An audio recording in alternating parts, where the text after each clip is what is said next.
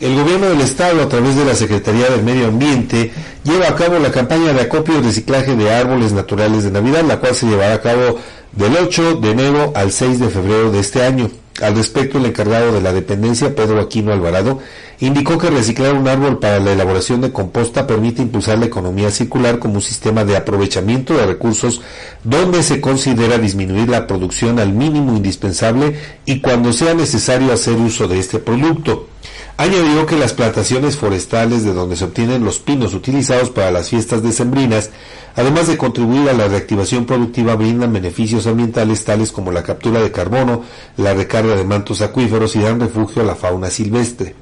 Es de suma importancia destacar que los pinos naturales producidos en el territorio nacional tienen bajo impacto en el ambiente, contribuyen a la economía rural, generan empleo en las comunidades forestales y son productos con alta aceptación en el mercado.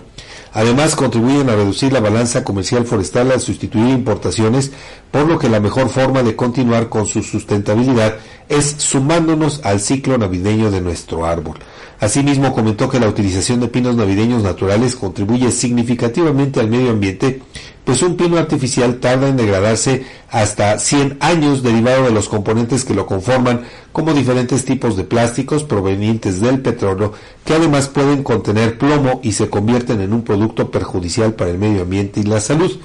Finalmente, eh, dio a conocer que la dependencia a su cargo no solo acopiará los árboles naturales navideños, sino también las luces navideñas que no tengan funcionalidad, por lo que invitó a la ciudadanía a llevarlas a las instalaciones de la dependencia en una caja para su correcta disposición final. Los centros de acopio estarán ubicados en nueve municipios. Ponga usted atención, mire, Jardín Botánico de Tizatlán,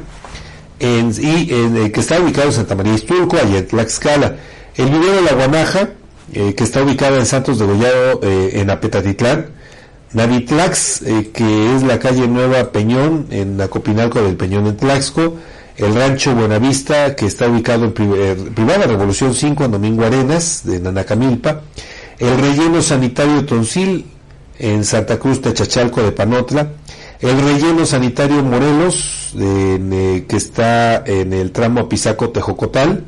el relleno sanitario Benito Juárez, aquí en Benito Juárez, Guamantla, el relleno sanitario en Anacamilpa, que se encuentra en la carretera Mazapa-Calpulalpan, y en la promotoría de la CONAFOR, en el vivero San Diego, Xocoyuca, municipio de Ixtacuistla de Mariano Matamoros.